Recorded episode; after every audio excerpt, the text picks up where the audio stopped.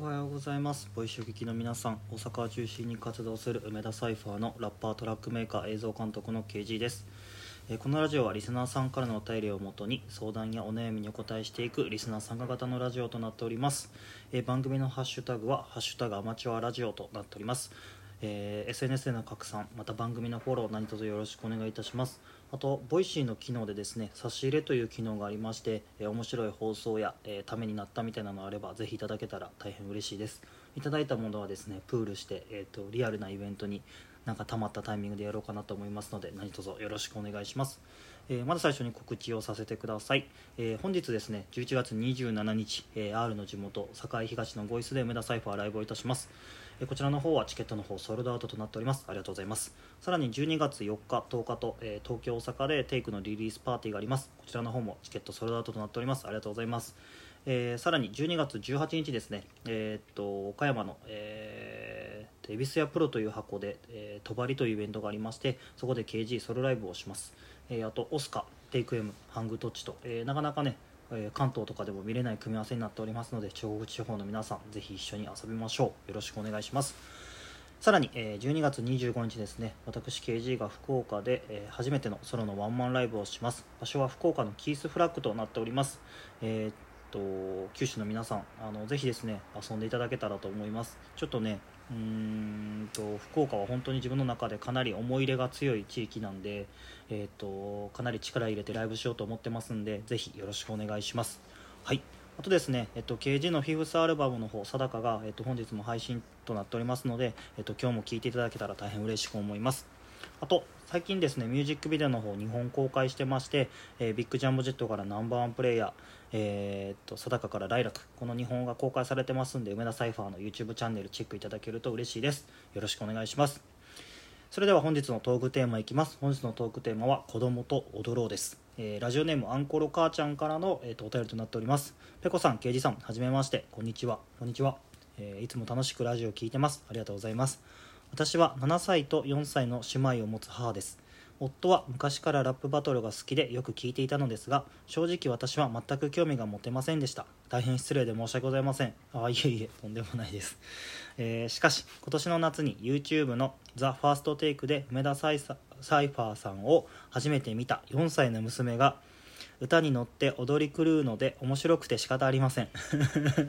それ以降次女は毎日ファーストテイクを YouTube で見ているので初めのイントロどころか足音だけで梅田サイファーだとテンション爆上げになるのです。へえそして毎日踊り狂ってます。次女が通っている保育園でも先生方に踊って見せているようで先生方も大爆笑してくださいませ それから次女をはじめ長女あんなにラップに興味がなかった私までもが梅田サイファーさんの大大大ファンです。おー。いつか踊り狂う次女と梅田サイファーさんにコラボしてもらうのが今一番の夢です。妄想だけでも楽しくて仕方ありません。ちなみに次女の推しは KBD さん。長女の推しは KG さん。私の推しはペコさんです。これからも梅田サイファーのご活躍を東京から応援してます。あありがとうございます。めちゃくちゃいいお便りですね。今めっちゃ見てみたいわ。あのぜひアンコロ母ちゃんさん、えっと自分 DM 開放してますんであの踊り狂ってる 姉妹の、えー動画よければ見させてほしいですね。どこにもアップしないんで。めっちゃ可愛いな。まあ、そうですよね、まあ、なんかあの前半に書かれてた、えっとご主人がラップバトル大好きでっていう、ね、正直私は全く興味が持てないっていうのは本当その通りだと思います。なんかバトルはねなんか男性向きというか格闘技に近いというかそういう側面があるんでやっぱ女性からするとなかなか、あのーちょっと怖かったりとか、えー、となんでそんなひどいこと言うねんとかなんで戦ってんねんみたいなのがあると思うんでね。うん。いやでも、あのーファーストテイク次女が妹さんが見てくれて踊り狂うっていうのはめちゃくちゃ嬉しいですね。うん。面白。なんかこう子供に好かれるっていうのはあのめっちゃ嬉しいのとあとやっぱ驚きがすごいあります。なんかあの自分たちまあ元い自分が曲を作る時にこう目の前にどんな人が、えー頭の中にどんな人がいて思い描いて書いてるかって言ったらやっぱ一番は今の自分やったり昔の自分やったりで次に梅田のみんながいてでこう自分が納得できて自分が上がってあめっちゃいいなと思えるもんとかあと梅田のみんなに聞かした時にあいいねって言ってくれるものとか悔しいと思ってくれるものを書きたい作りたいなと思っててでやっぱその次は普段自分がフロアで見てるリスナーさんとか現場でお会いする方々が上がってくれるの。うん。でもこう最初に言った自分っていうのはなんか自分がリスナーやった、えー、頃今のプレイヤーである目線も含まれつつ当時の自分のリスナーの目線も含まれてるんでそういう意味ではもしかしたら一番最初にリスナーさんなのかもなって最近思ってます、うん、ただその曲を作る時にねその子供を、えー、っと子供が踊ってくれる曲をとか子供が上がる曲をみたいなのは正直全く なくて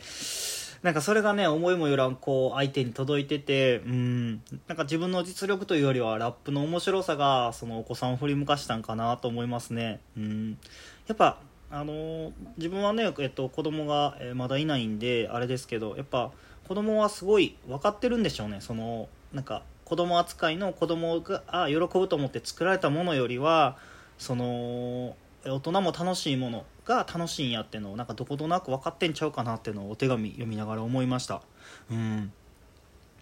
でなんかやっぱこうそう子供がビビッときましたみたいなこうお便りもらったりとか現場とかでお話聞くとなんか自分がね10代の時に何も分からん何も知らん中こう本能的にえー、BGM 優先で流れてきたラップ聞いてうわめっちゃかっこええってなんか一目惚れしたあの日のこととこうリンクするというか重なるというかその原体験思い出しますね、うん、なんかこうあのねその何も分からん、えー、時にかっこいいと思わせれた、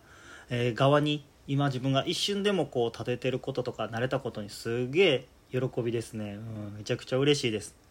子供はね当然当たり前なんですけどこう純真無垢でもうほんまに直感で好きなものを好きになるというかなんか大人ってこう、まあ、バイアスというかポジションというかちょっと邪推かもしれないんですけど、まあ、これは自分もあることなんですがこうヒップホップの中でなんか初見では理解できないん？ってなる曲があってもこうそんな曲に出会うと自分はどうしても日本語ラップが好きなんで分析しちゃうんですよね。このこの曲はここが良くてここがこうなっててだからこの曲はこう流行ってるんやとかこの曲の面白さはここなんやとかここの、うん、このラインっていうのが今までないタイプのフローでタイプのラインでとかビートの感じがこうやからみたいないろいろこういろんな角度から見て好きになれるような、えー、場所を探したりとか好きになる努力をするというか、うん、これだから日本語ラップが好きやからこの曲のいいとこ掘ってみたいなことをしちゃってしちゃってっていうかまあそれはそれですごいいいと思うんですけど好きなものが増えていくし理解が深まるんで。でもなんかこう悪いというかうんなんかこう理性的に、えー、好きになってってる理解して好きになってるというかこう本能であもう飛びついて直球で好きやっていうのではなくてちょっとこうぐるっと回って好きみたいな。でこうでも子供の好きこのいただいたお便りの、えーと、姉妹のお二人の梅田サイファーの好きっていうのはもう本能に対する好きなんやと思うんですよね。ビビッときたみたいな。それをこういただけるのはめちゃくちゃ嬉しいですね。うん。なんかあの結構えっ、ー、とそれこそどこぐらいかな？なんか夏の魔物のフェスで、えー、っと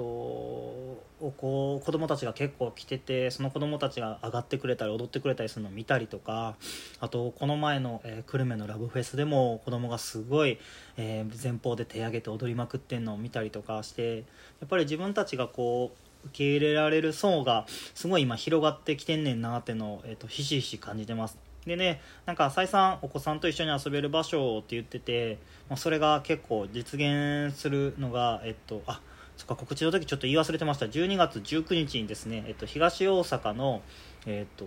市民プラザみたいな文化センターみたいなところがあるんですけどそこで梅田サイファーが、えっと、梅田サイファーのファミリーコンサートっていうイベントをします。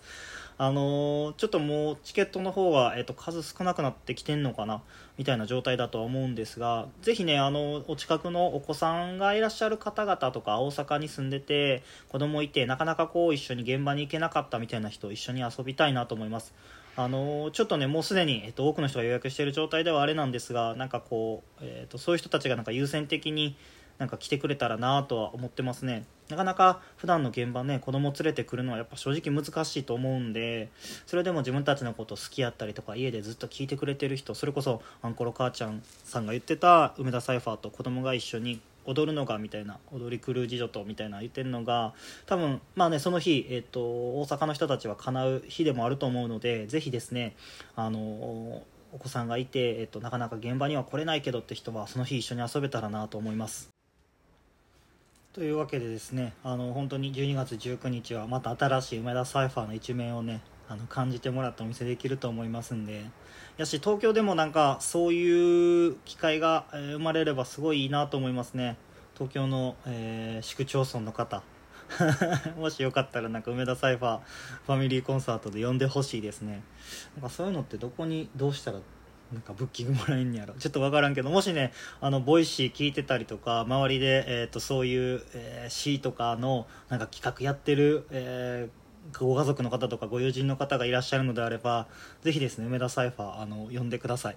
えっ、と多分自分たちの魅力はやっぱライブやと思ってますしそのライブの、魅力っていうのは小さい子供からご老人まで伝わるもんがあると思ってるんでよければですね、あのそういった、えー家にいてなかなかこうライブには行けない人たちが、えー発散できたりとか一緒に楽しめる場所、えー作っていけたらなと思ってますんでそういう力をお持ちの方はぜひ一声かけてください。はいというわけでですね今日は、えー、とアンコロ母ちゃんさんの素敵なお手紙でした。いやぜひですねあの DM 開放してるんで、えっと、ムービー送ってほしいですね。あのメンバーでみんなで見てキャッキャしたいと思います。はい。踊り狂うってどんなんなんやろうな。足音だけで梅田サイファーだってすごいよな。いやほんまに。ありがとうございますって感じですね。あの今後も、えー、とその姉妹がこう大きくなっていく中で、えーその折々で自分たちが、え作った曲が好きやって思ってもらえるようにいい曲作り続けなあかんなと思いました。はい。というわけで、えっと、本日のトークテーマは「子供と踊ろう」でした。ぜひですね、えーお母さん方お父さん方、えー、とラップ聞かして英才教育してください。というわけで本日も一日、えー、と頑張りましょう。梅田サイファーの刑事でした。ブブブブーン。